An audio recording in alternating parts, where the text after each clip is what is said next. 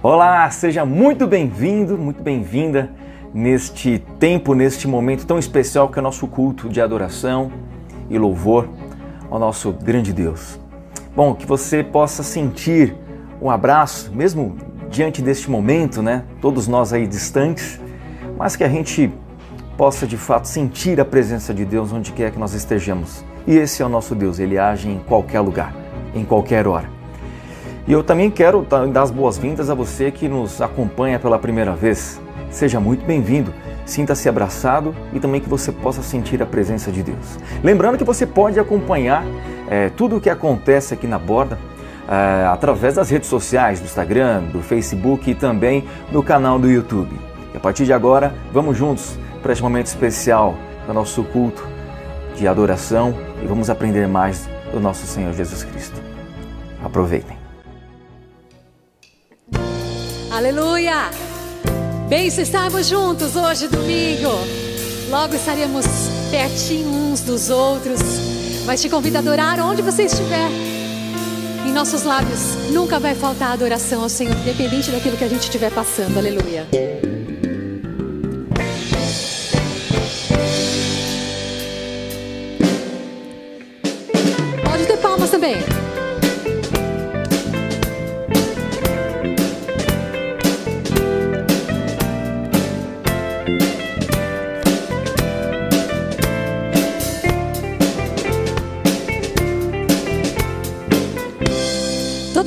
Juntos? Ao que é digno de receber a glória, ao que é digno de receber louvor, ao que é digno de receber a glória, ao que é digno de receber louvor. Levantemos nossas mãos e adoremos a Jesus,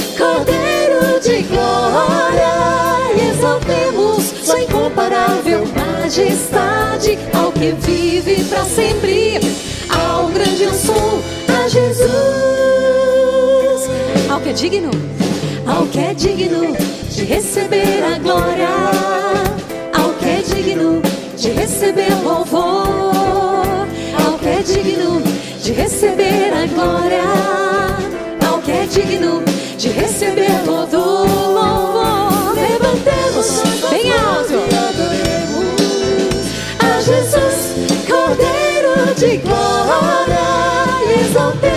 sua incomparável. Majestade ao que vive para sempre, ao grande eu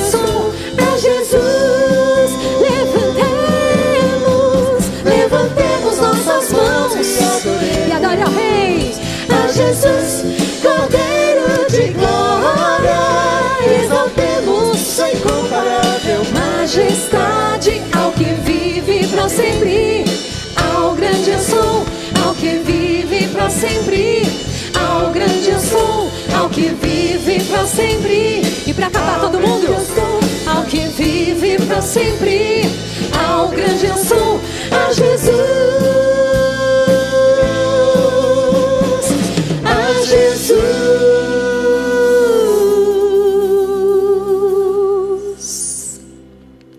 A Ele toda a glória. Em tempos difíceis, temos entendido que o que nos resta e o que temos de melhor, o maior presente que Deus pode nos dar, é o louvarmos a todo o tempo, é reconhecermos esse Deus grandioso que está conosco, esse Deus grandioso que não nos desampara. Obrigado, Senhor, por ter a tua presença em nós. Tu és, Senhor Deus, a nossa rocha, a nossa pedra de esquina.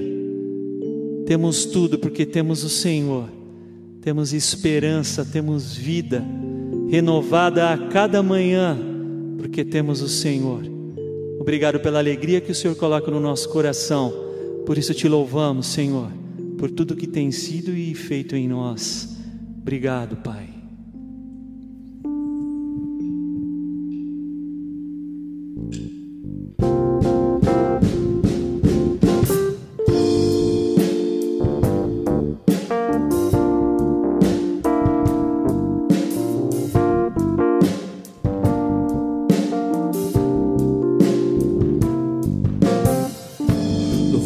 Louvemos ao Senhor. Louvemos ao Senhor. Louvemos ao Senhor. Adoremos no seu santo monte. Nosso amado Pai, teu nome é santo. Louvemos ao Senhor. Louvemos ao Senhor. Adoremos no seu santo monte. Nosso amado Pai, seu nome é santo.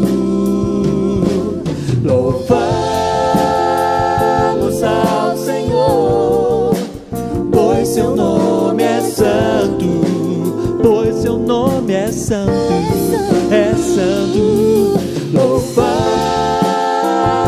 ao Senhor, pois seu nome é santo, seu nome é santo.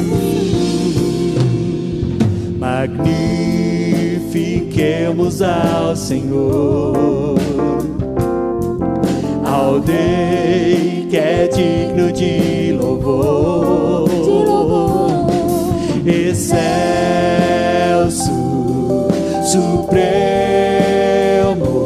e muito digno de louvor. Magnifiquemos, magnifiquemos ao Senhor, Ao Senhor. ao Rei que é digno de louvor. De louvor. excelso,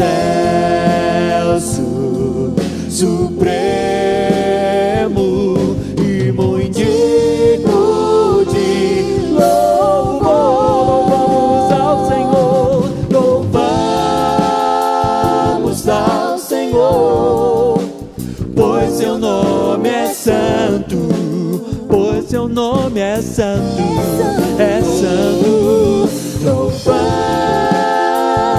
ao Senhor, pois seu nome é santo, seu nome é santo. Hosana, Hosana, Hosana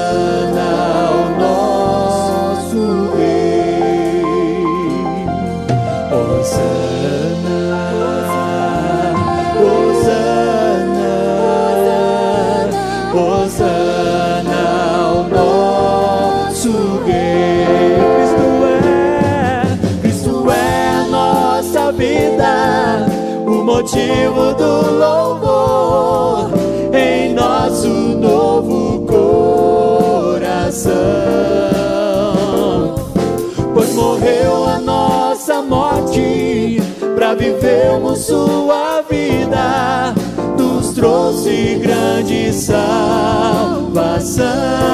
Ele é tudo, Cristo é nossa vida, o motivo do louvor em nosso novo coração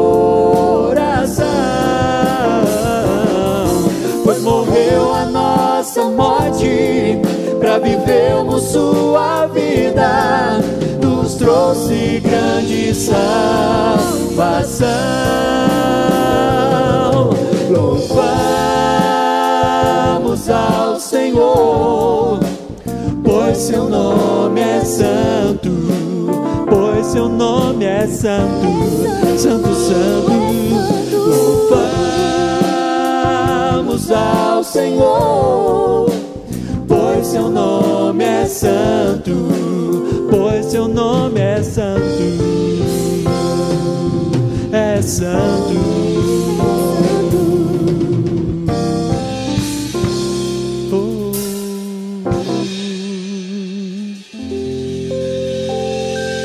A ti toda honra, toda glória e todo o louvor, Senhor.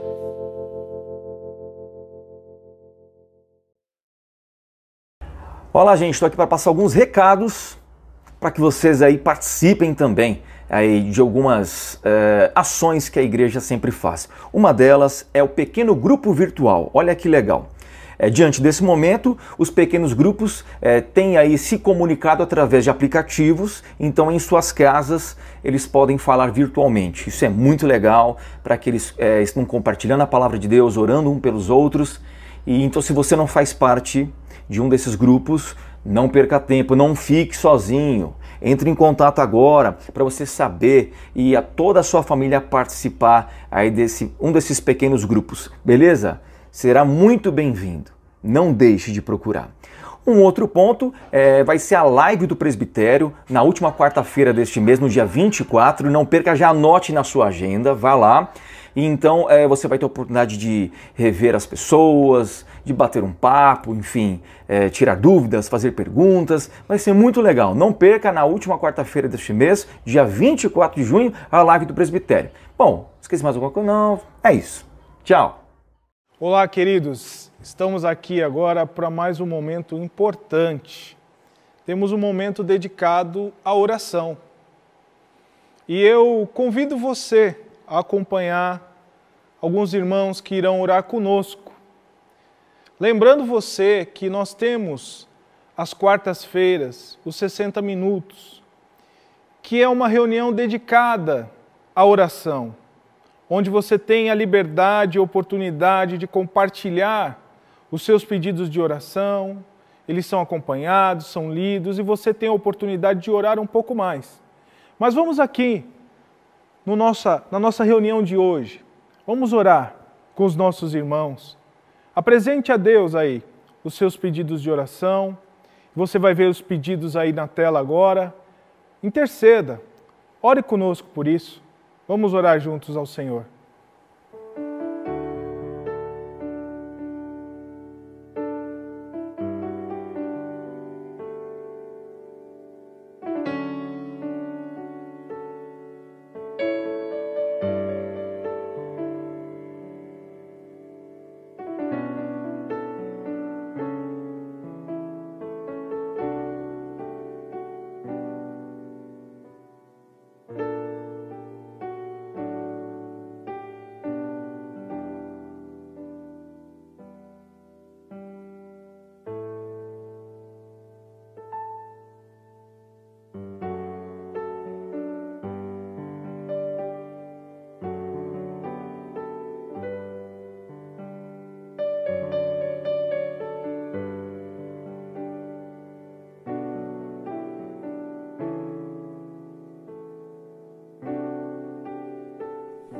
Vamos orar? Vamos. Senhor, nós agradecemos por podermos falar contigo através do canal Oração, que através do seu Filho Jesus nós oramos. Sabemos que o Senhor tem sido socorro bem presente em todos os momentos, ó Pai nos momentos alegres, nos momentos de ansiedade, nos momentos de angústia. E nesse momento em especial, nós pedimos pelo nosso Brasil, pelos nossos governantes e para que eles possam, através de Ti, serem iluminados por Ti para decisões sábias em relação ao Há decisões administrativas em relação à pandemia que afetam o nosso ir e vir, o nosso trabalho, afetam o, o tratamento médico de saúde, os recursos, ó Pai, que precisamos ter nesses momentos, ó Pai. Nós pedimos, ó Pai, a iluminação desses nossos governantes para que eles possam ser mais centrados, para que o povo possa ser ajudado de maneira efetiva.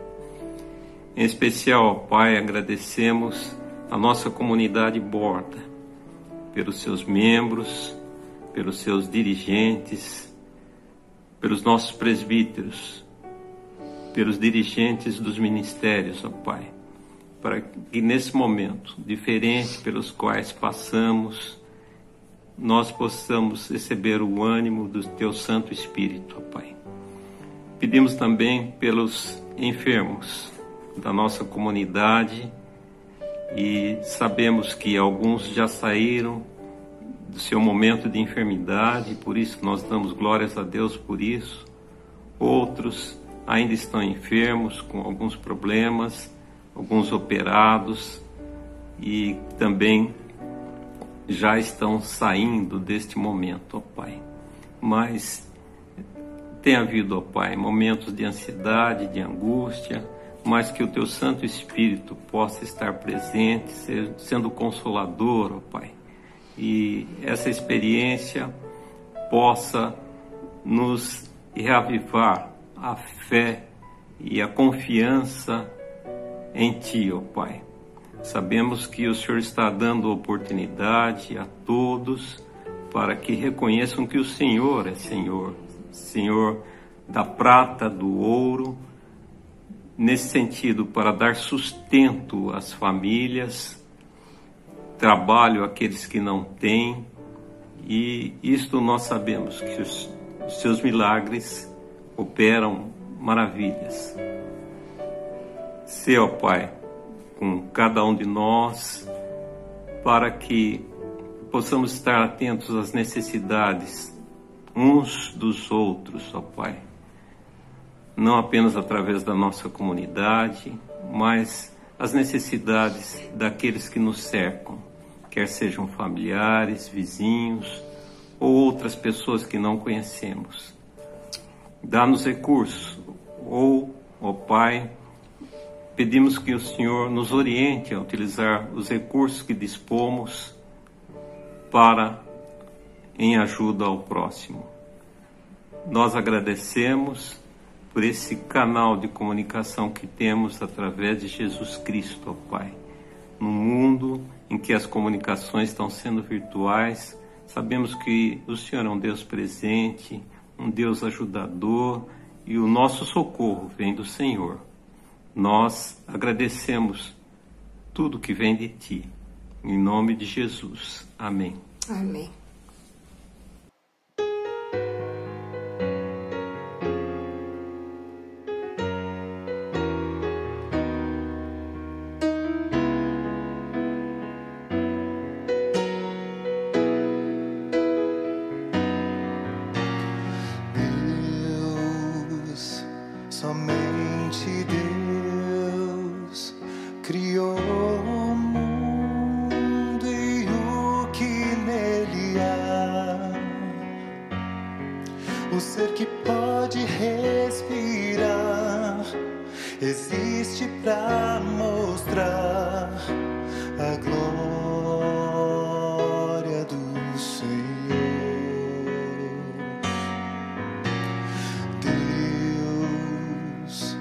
Domina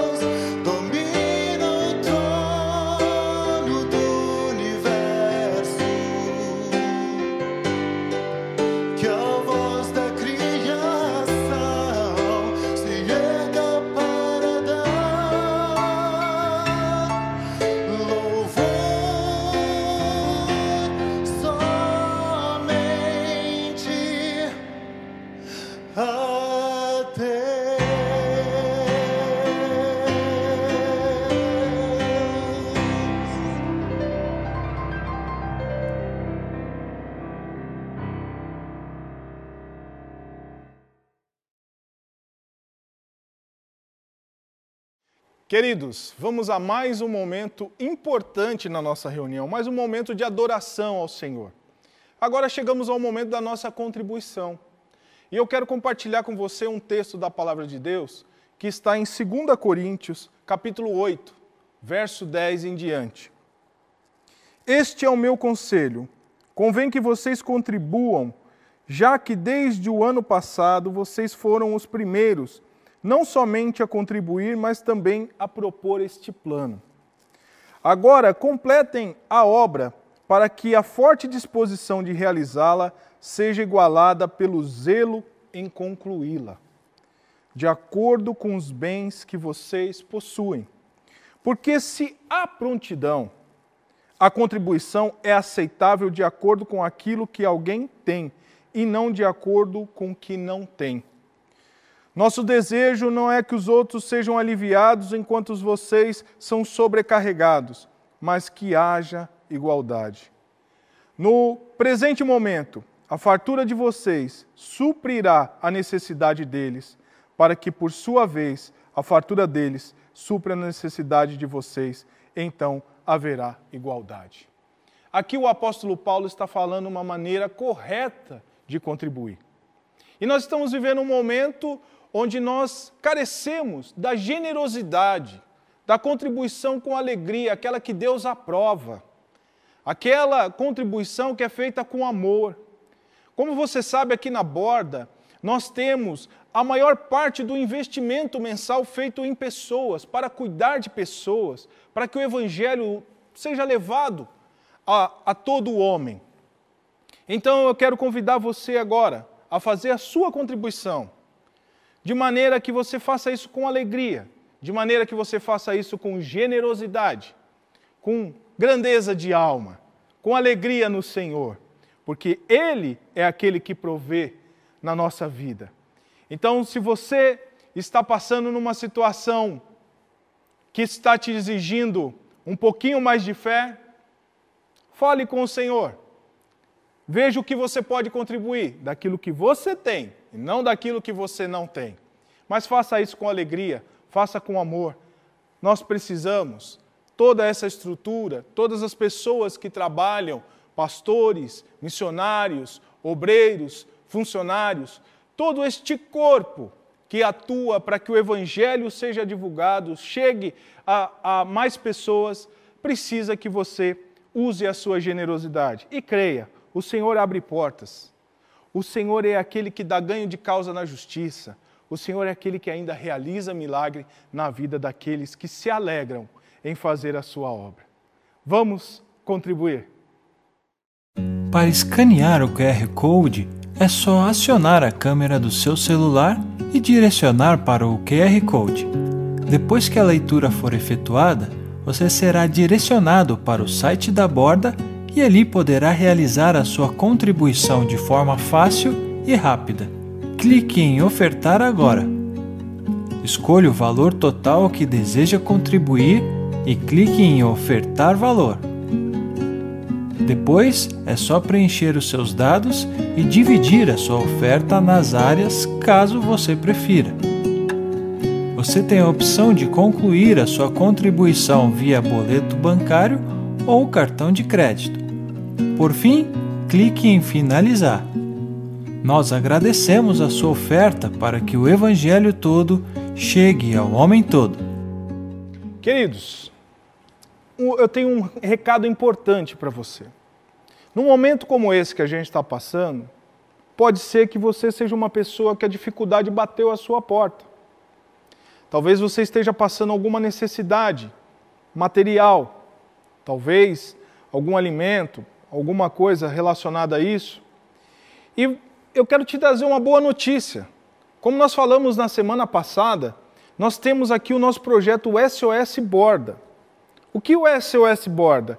Ele é um projeto voltado para atender membros da borda. E eu sei que, às vezes, para algumas pessoas, assim como um dia foi para mim, é difícil você expor uma necessidade, colocar, compartilhar isso com alguém. Mas eu quero te dar uma boa notícia. Se você entrar em contato conosco, você terá sigilo. você poderá abrir o seu coração, nós poderemos te ajudar além de oração, ver na estrutura do SOS Borda como nós podemos estender a mão até você. Você é membro da Borda e o SOS Borda é para você. Para receber o auxílio do SOS Borda, aproxime a câmera do seu celular para o QR Code até que ele faça a leitura. Você será direcionado para o formulário que deverá ser preenchido. Após o preenchimento, entraremos em contato o mais breve possível.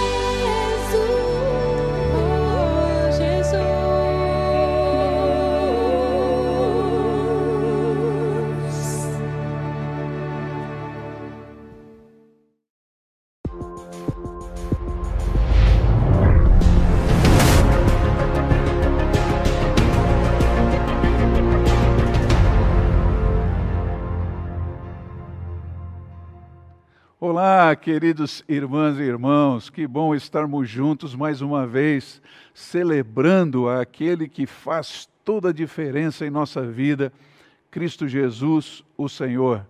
Já cantamos louvores, já oramos, e agora cabe a mim esse grande privilégio de conduzir você à reflexão na palavra de Deus. Nós estamos nessa série Vida Cristã Equilibrada e hoje vou falar em especial sobre a paternidade de Deus. Refletir um pouco com você sobre Deus como nosso Pai. E desejo começar já lançando uma pergunta para que você vá aquecendo a mente e se ligando em tudo que vamos falar. A pergunta é essa: Você acha que Deus tem filhos preferidos? pensando na paternidade de Deus, Deus como Pai, ele tem filhos preferidos? Você acha que existem pessoas hoje que não estão sofrendo nesse mundo porque são preferidas por Deus? Será que existem pessoas mais fiéis que eu e você e que não estão experimentando os sofrimentos, as dificuldades, as angústias, as ansiedades do dia a dia hoje. Você acha que Deus tem filhos preferidos? Bom, a vida cristã equilibrada sabe responder bem a essas perguntas. Por isso, quero convidar você a acompanhar-me até Romanos, capítulo 8, onde leremos os versos de 14 a 17. Romanos 8, versos 14 a 17. Abra aí a sua Bíblia, acompanhe, por favor. E nesse texto nós entenderemos que a paternidade divina é uma bênção disponível a todos, como você vai ver hoje. Vamos ler esse texto. Diz o seguinte: Porque todos os que são guiados pelo Espírito de Deus são filhos de Deus, pois vocês não receberam um espírito que os escravize para novamente temerem, mas receberam o espírito que os torna filhos por adoção, por meio do qual clamamos: Abá, Pai. E o próprio Espírito testemunha ao nosso espírito que somos filhos de Deus.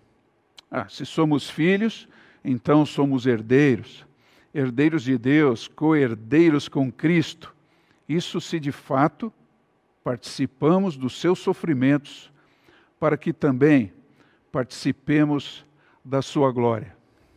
Esse texto vai nos mostrar, queridos, três bênçãos da paternidade divina que estão acessíveis a todas as pessoas.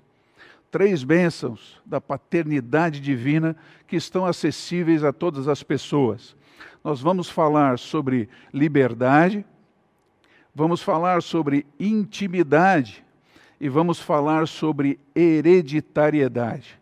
Essas são as três bênçãos que nós vamos encontrar aqui nesse texto que acabamos de ler: liberdade, intimidade e hereditariedade, que estão disponíveis a todas as pessoas que querem ter um relacionamento com Deus como o seu Pai.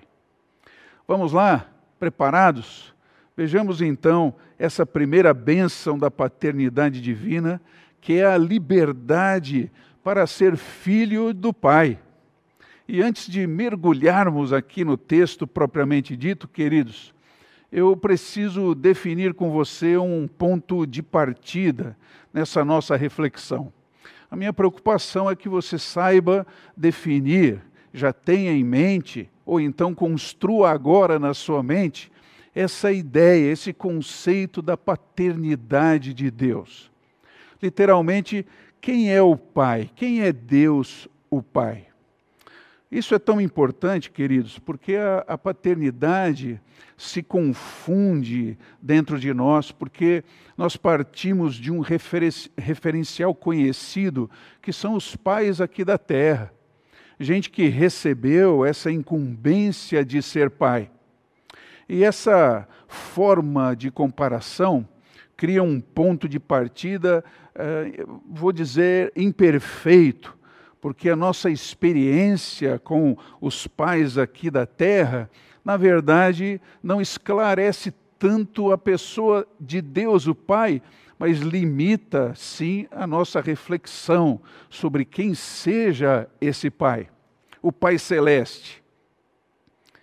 Então, para conhecermos a paternidade divina, nós precisamos abrir a nossa mente para um roteiro completamente novo, uma abordagem nova que a própria Bíblia nos propõe, que começa, na verdade, queridos, do desconhecido para o conhecido.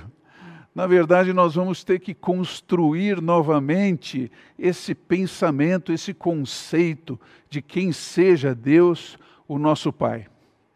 E se você estudar, pegar o um Novo Testamento e começar a procurar todas as referências a respeito de Deus, o nosso Pai, você vai se impressionar com tantos adjetivos e especificações que aparecem no Novo Testamento. É incrível como Deus quis deixar reservado para nós aqui uh, a noção exata do que significa ser Pai do céu, quem Ele é, quais são as suas características, como é que Ele se relaciona com seus filhos. Eu gostaria de citar alguns desses adjetivos e algumas dessas especificações. Eu não vou citar os textos bíblicos, porque nós teríamos que ficar muito mais tempo do que ficaremos hoje. Mas eu gostaria que você depois empreendesse essa pesquisa e descobrisse isso que vou citar a partir de agora.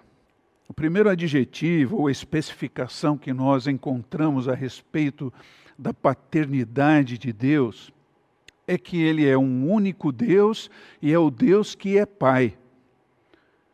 Se é Pai, é porque Ele tem filhos. É assim que vamos encontrá-lo logo de cara. É um Deus, mas é um Deus que é Pai. Depois podemos encontrar diversas referências sobre Deus sendo o nosso Pai. Na verdade, no Novo Testamento, somente Jesus chamou Deus de meu Pai.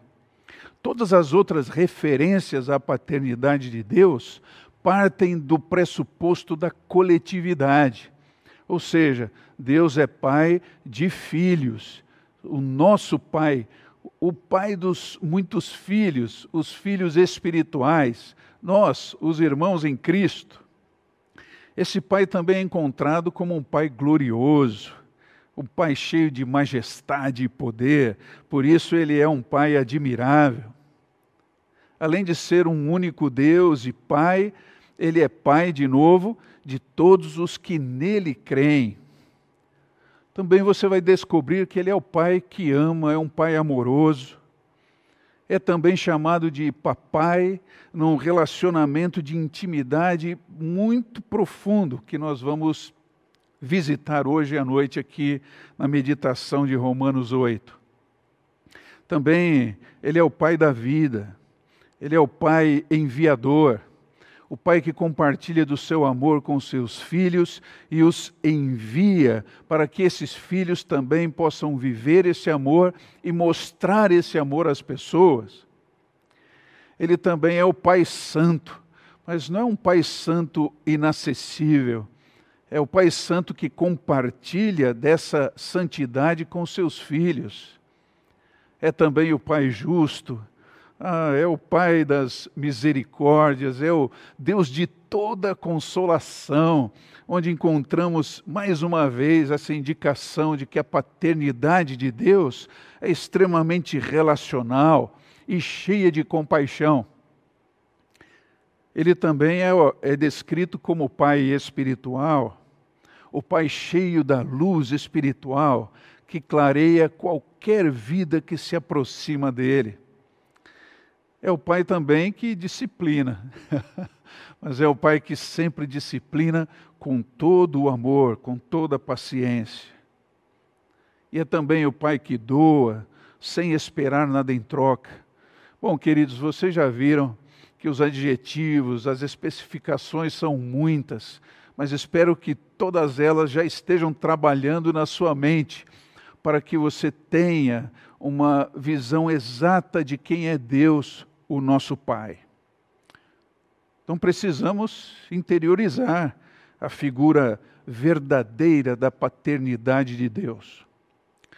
Mas não é só isso que precisamos rever. Precisamos começar a questionar também eh, quem são os filhos desse Pai. Eu peço que você pense um pouquinho. Quem são os filhos desse pai, segundo o próprio pai? Para responder isso é que nós chegamos então ao verso de número 14. Observe aí, por favor. Diz que os que são guiados pelo Espírito de Deus são filhos de Deus. É interessante quando você estuda essa expressão ser guiado pelo Espírito, não só em Romanos, mas a partir do Evangelho. Jesus foi o primeiro que disse que o Espírito nos guiaria, naquela ocasião, a toda a verdade. E agora ele nos guia também no relacionamento nosso pessoal com Deus. Ser guiado pelo Espírito, queridos, é uma alusão direta a todo esse plano de salvação que nós temos acesso.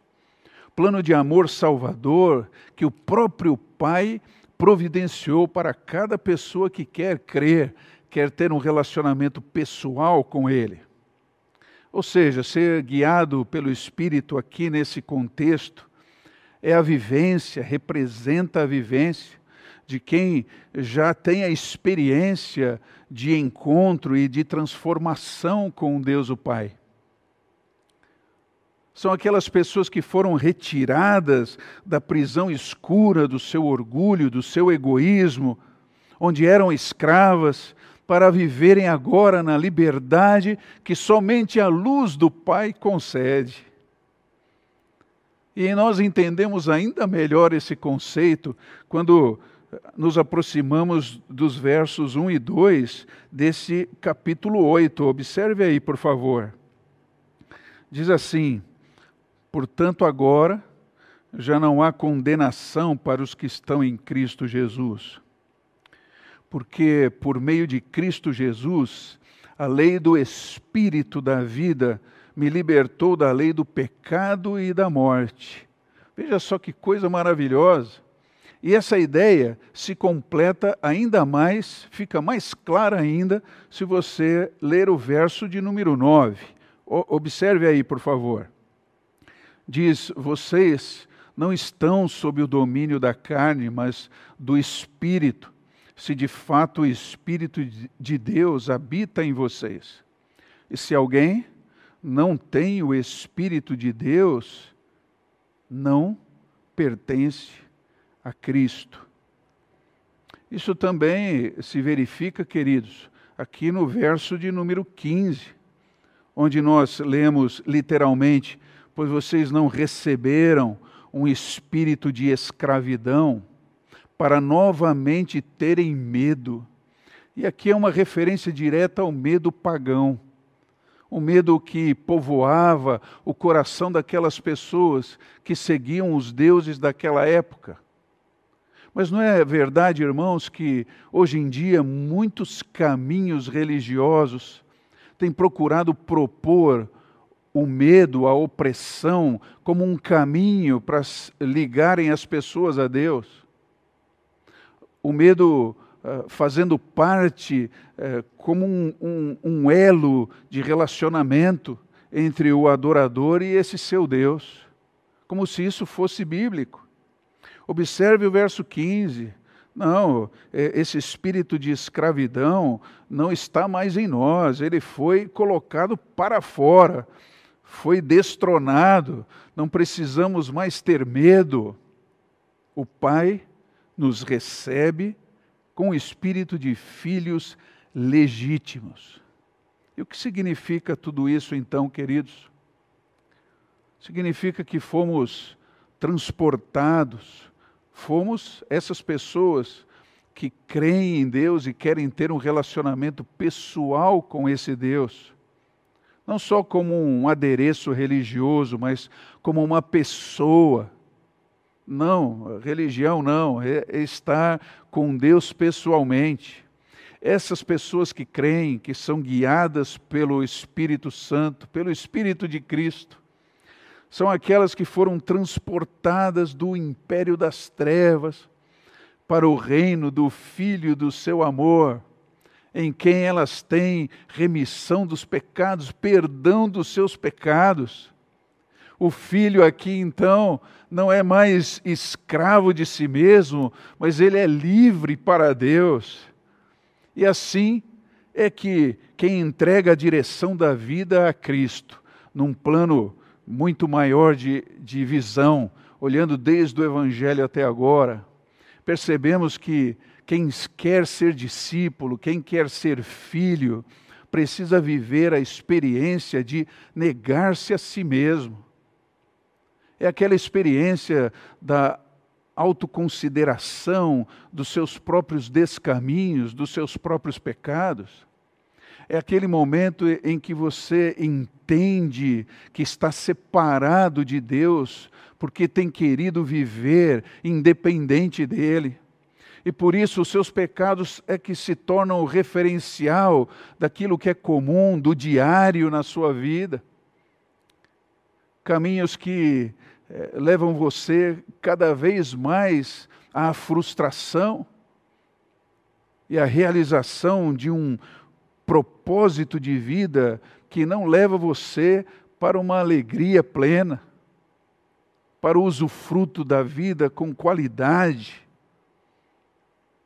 Então, quando se fala em entregar a direção da vida a Cristo, de ser guiado pelo Espírito, nós estamos falando daquelas pessoas que passam a viver a essência, a essência de um novo encontro do encontro com o amor do Pai e a sua graça, com a transformação de vida que começa de dentro para fora.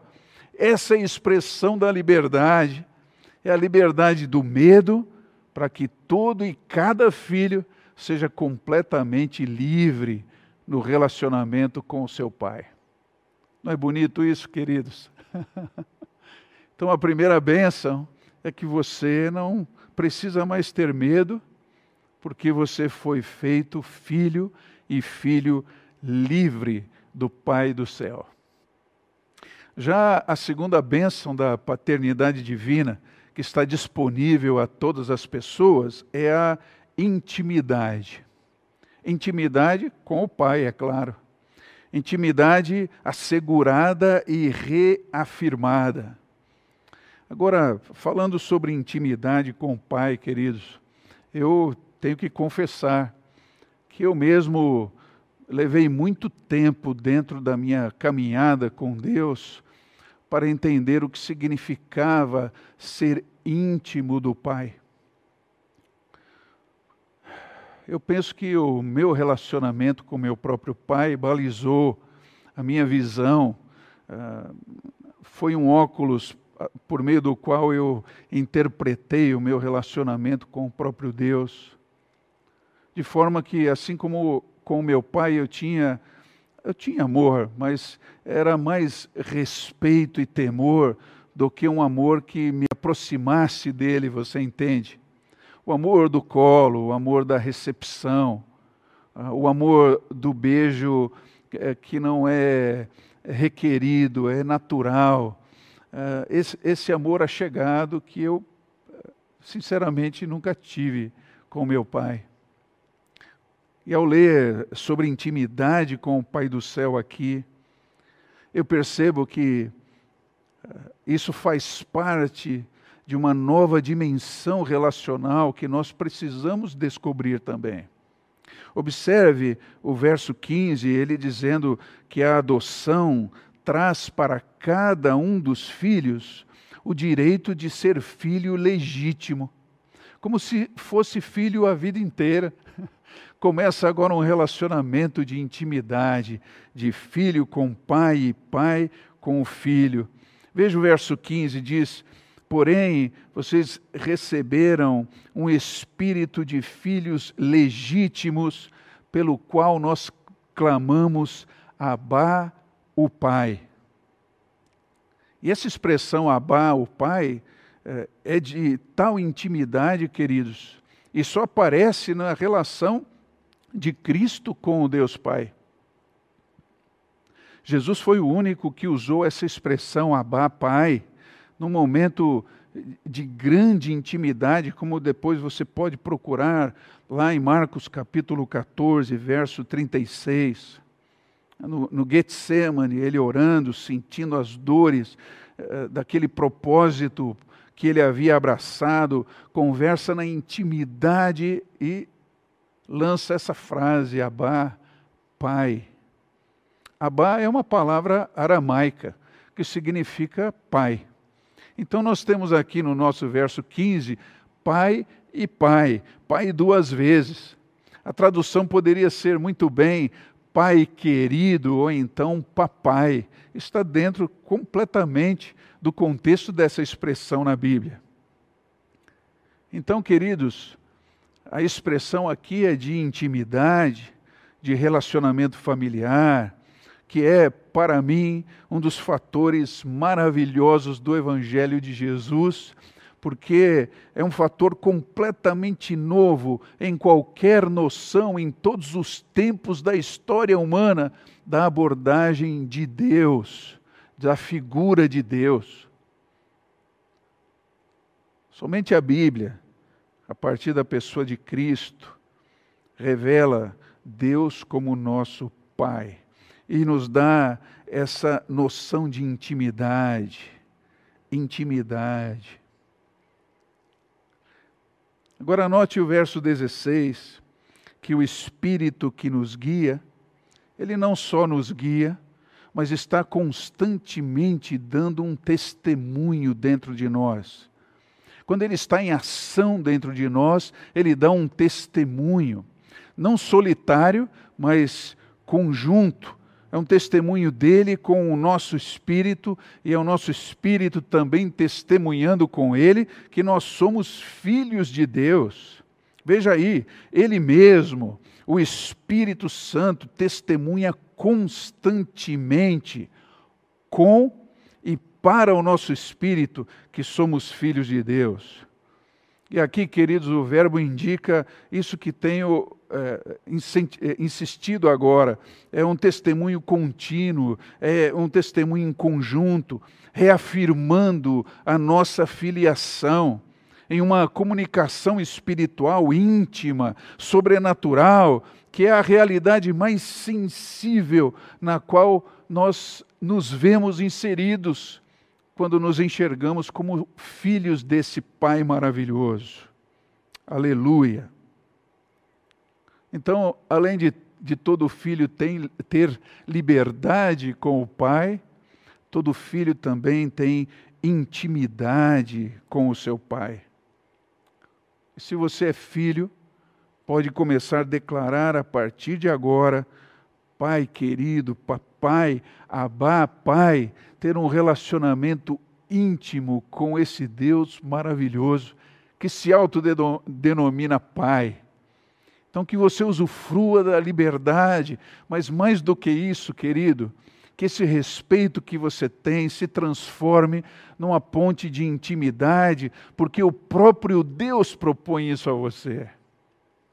Então, liberdade e intimidade que ensejam esse, essa nossa terceira bênção que a paternidade divina dispõe a todas as pessoas que querem ter um relacionamento pessoal com o Pai, que está no verso 17, que é a hereditariedade.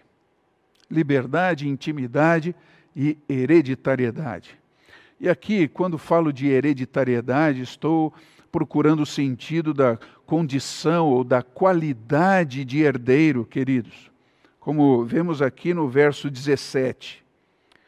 Literalmente, o verso 17 ficaria assim: e se filhos, porque ele vem falando dessa herança. Se somos filhos, também herdeiros. Seguramente herdeiros de Deus e co-herdeiros com Cristo. Acho que isso dá uma dimensão eh, muito maior do que seja essa herança, não é verdade? Ele está dizendo aqui que cada filho e todos eles são agora herdeiros de Deus, herdeiros do Pai, coerdeiros ou herdeiros juntamente com Cristo. Isso para mim é maravilhoso. Além de termos a liberdade de chamarmos o Deus soberano, o Deus maravilhoso, transcendente de nosso Pai, de termos a intimidade de nos aproximarmos dele por meio de Cristo. Agora nos encontramos com uma bênção ainda mais significativa, que é sermos chamados herdeiros do próprio Pai. Agora, reconheço que há algumas discussões sobre o referencial que Paulo usa a, a, a respeito dessa palavra herdeiro. Se seria uma visão do Antigo Testamento que o influencia, ou então o contexto que ele estava acostumado, no qual ele nasceu e cresceu, que é esse contexto greco-romano. No, Novo, no Antigo Testamento, queridos, é, realmente Israel esperava uma herança, mas você sabe que era uma herança voltada à materialidade. Eles queriam um, um, uma terra, uh, a benção material, o que foi prometido para eles naquele momento como um instrumento de divulgação da grandeza do Deus e Pai. Mas já o Novo Testamento, que não tem mais essa preocupação, porque o próprio Cristo veio revelar completamente a pessoa do Pai, nós, os cristãos, encontramos essa esperança de herança do reino no que tange à espiritualidade. Ou seja, nós não esperamos nada material, mas é essa herança de ordem espiritual. E aqui também é um outro conceito que nós precisamos redefinir. O que é ser herdeiro e o que é essa herança?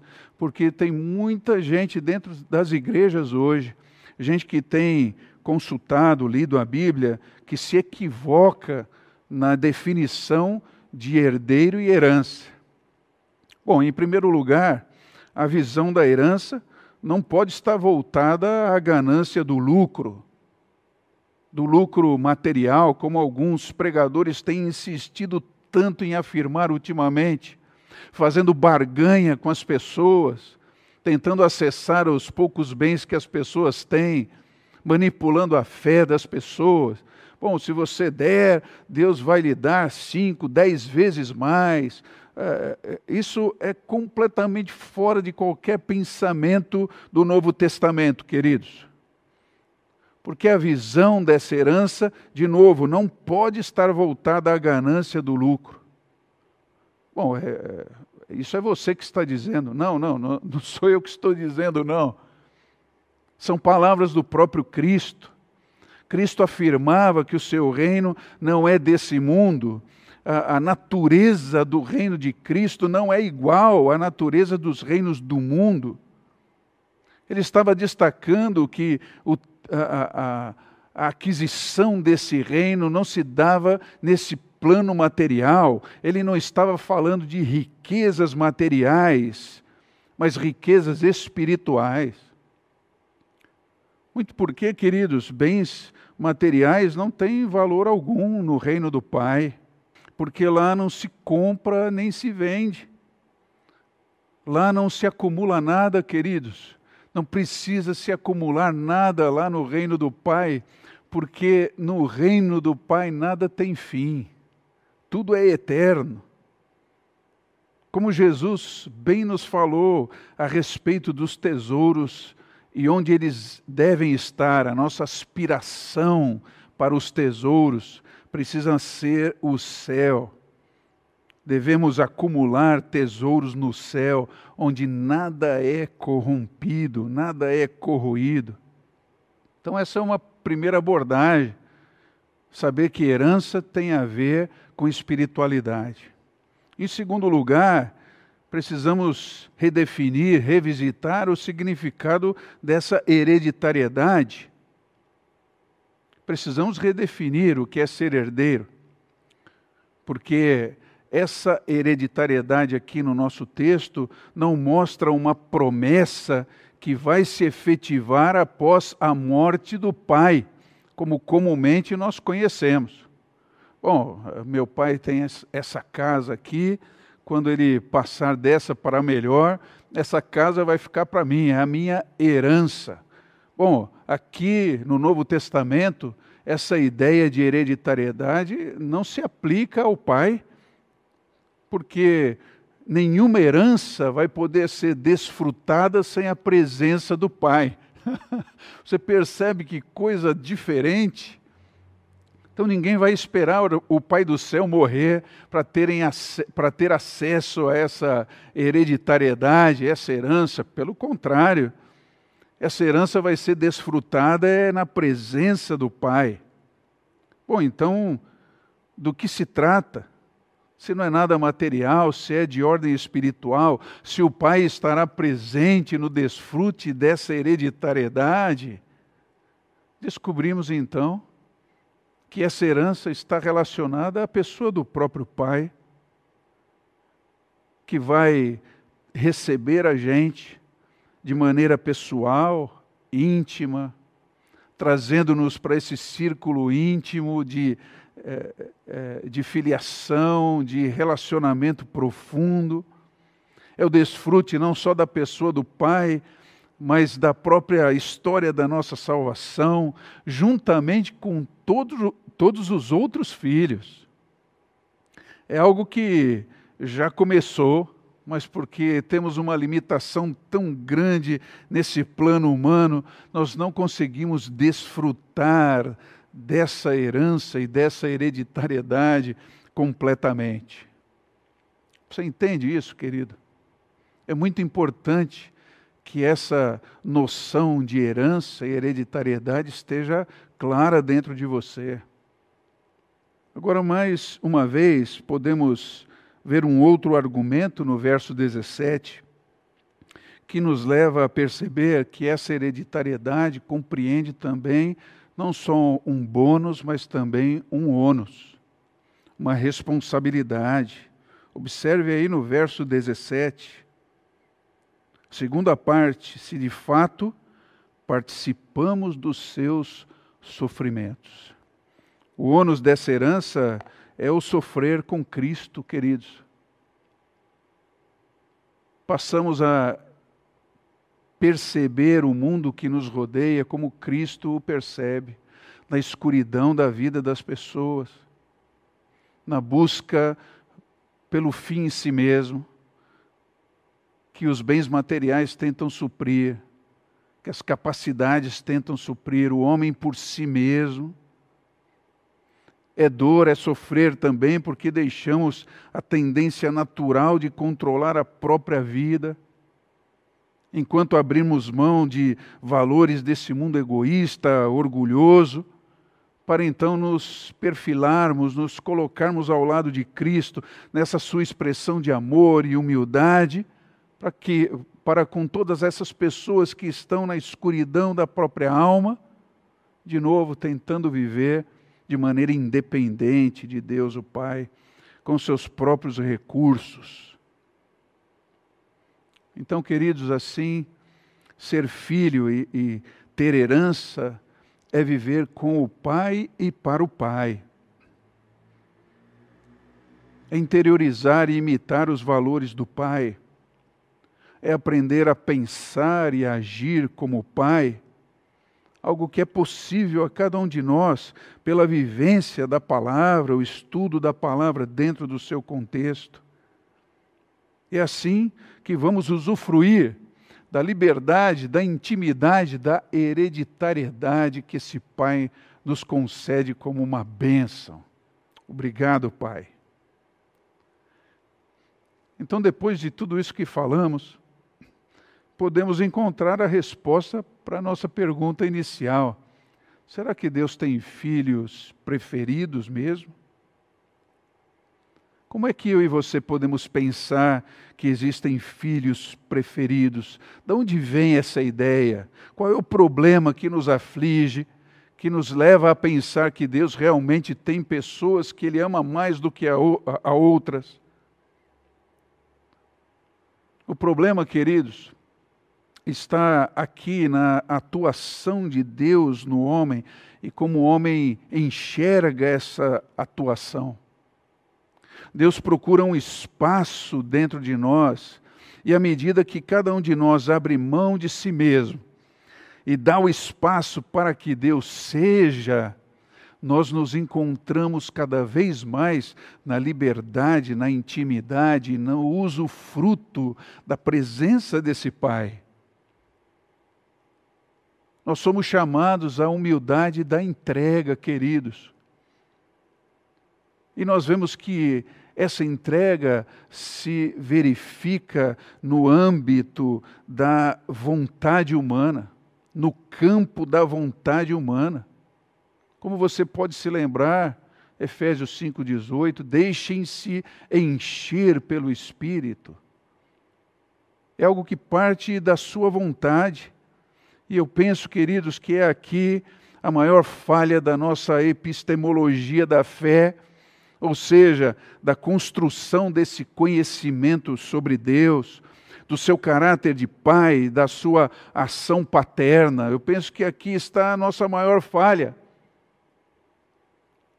Precisamos entender que o, o pai é gentil, esse pai é respeitador, é amor na sua essência, é humilde na sua grandeza soberana é Senhor Altíssimo, mas é acessível.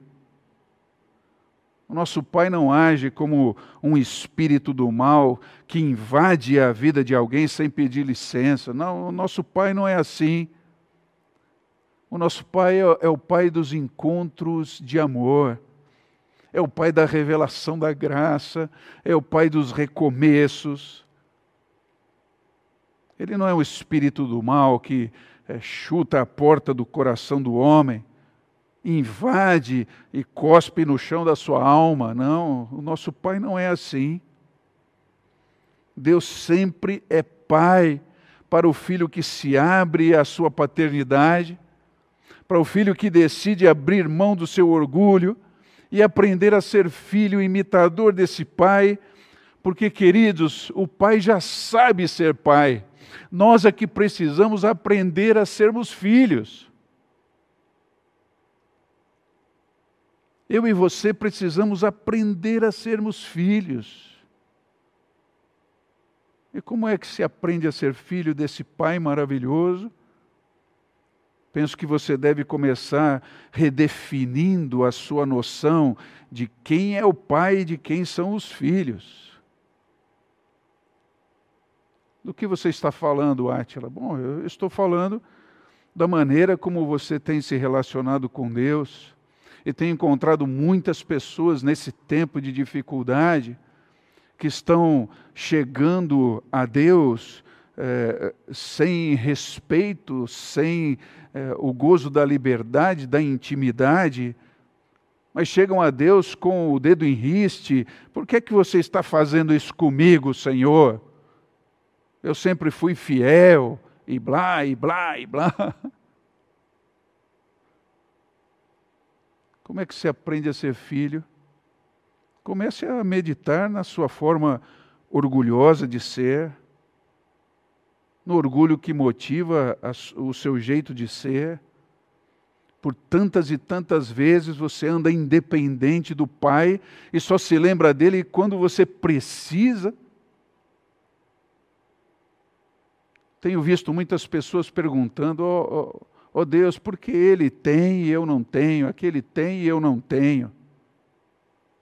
Querido, querida, se você começar a confrontar a si mesmo e levar-se ao Pai, não mais como esse filhinho mimado, é, é, é, mas o, o filho livre de vaidade, você vai começar a encontrar respostas às suas perguntas. Você pode começar a aprender a ser filho memorizando, por exemplo, esse texto de Romanos 8, 14 a 17. Vai aprender a ser filho, a viver o privilégio de receber a ação do Pai dentro da sua realidade e com um propósito que só cabe em você. Então, quanto mais aberto a aprender, e ser como o Pai, mais nós o encontraremos no nosso dia a dia. O que você acha disso?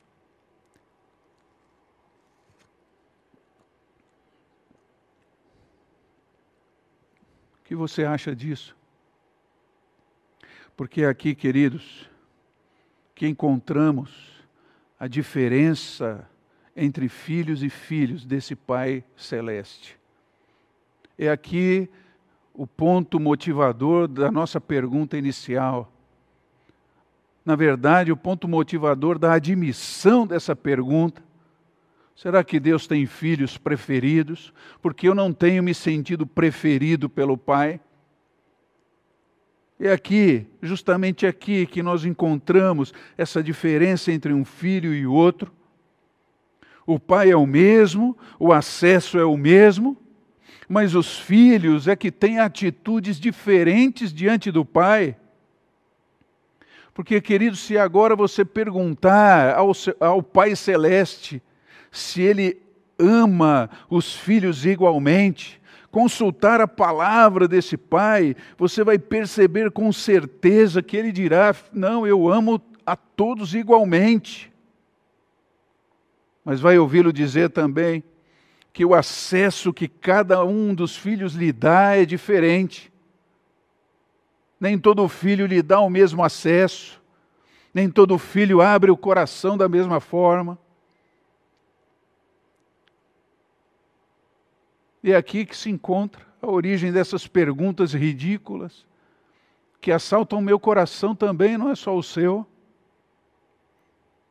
Em meio a tudo isso que está acontecendo, será mesmo que o Pai me ama? E se você deixar a palavra falar, deixar o Pai falar, você vai ouvi-lo dizer: Sim, filho, eu te amo. Fiz você uma pessoa livre, chamei você para intimidade comigo, e não só isso, lhe dei uma herança de tudo o que eu tenho, do desfrute da minha presença, não só agora, mas eternamente.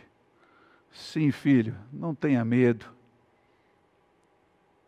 Você é livre, você é íntimo, você é meu herdeiro. E assim, queridos, se nos dedicarmos a aprendermos e andarmos com o Pai na definição que Ele mesmo faz de si, logo nós vamos começar a viver uma interação de intimidade completamente diferente de uma religião fria, porque essa intimidade nasce realmente no chão da vida na convivência, na lucidez, de abrirmos o nosso ser e sermos visitados por esse Pai, de o convidarmos para vir a nossa intimidade também. Pai, fala comigo, Pai, me confronta, Pai, me aconselha, Pai, me exorta, Pai, eu quero que o Senhor me domine em todas as áreas da vida é abrir-se para ser filho desse Pai. Então, queridos, abramos o nosso ser para desfrutarmos da liberdade, da intimidade, da hereditariedade que o Pai nos deu como um presente. Porque a paternidade de Deus é uma bênção disponível a todos.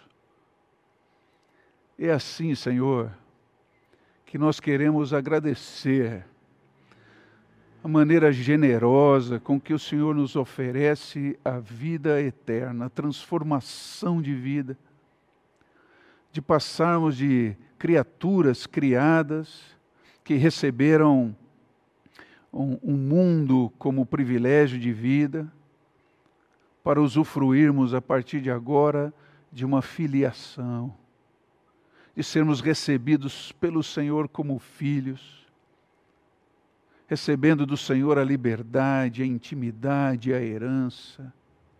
Obrigado, Senhor. Agora vejo na minha vida e na vida de tantas pessoas com as quais tenho conversado e convivido. A tamanha dificuldade que temos de entendermos os caminhos dessa paternidade em nossa vida. Mas mais que isso, Senhor, o embotamento da nossa mente, do nosso coração, por nosso orgulho, pela nossa vaidade, pela capacidade que achamos, de, eh, eh, achamos que temos de viver, de preservar a vida, de criar situações de segurança que prevejam o amanhã.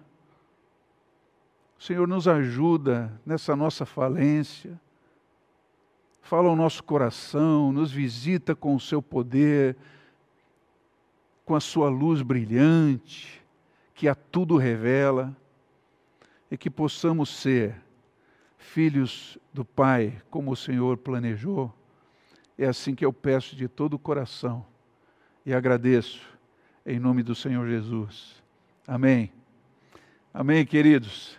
Vamos viver essa verdade, que seja assim na sua semana que isso seja real, que nós, quando nos encontrarmos, possamos compartilhar e como esse texto fez diferença em nossa vida. Vamos viver a paternidade de Deus, sendo livres, íntimos e herdeiros do Senhor. Que o Senhor abençoe a cada um de vocês.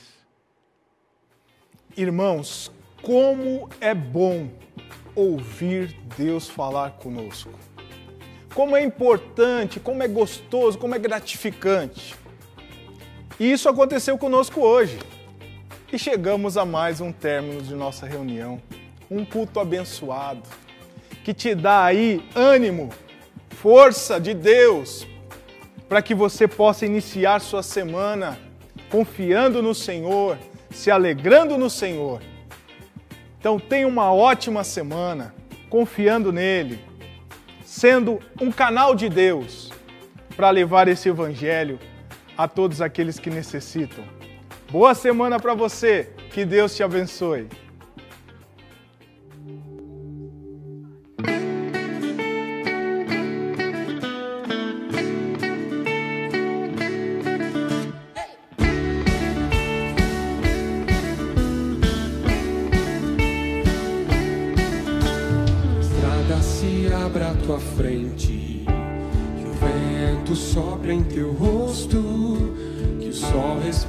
resplandece em tua face, que a chuva caia suave entre os campos, e mesmo ao se levantar sozinho.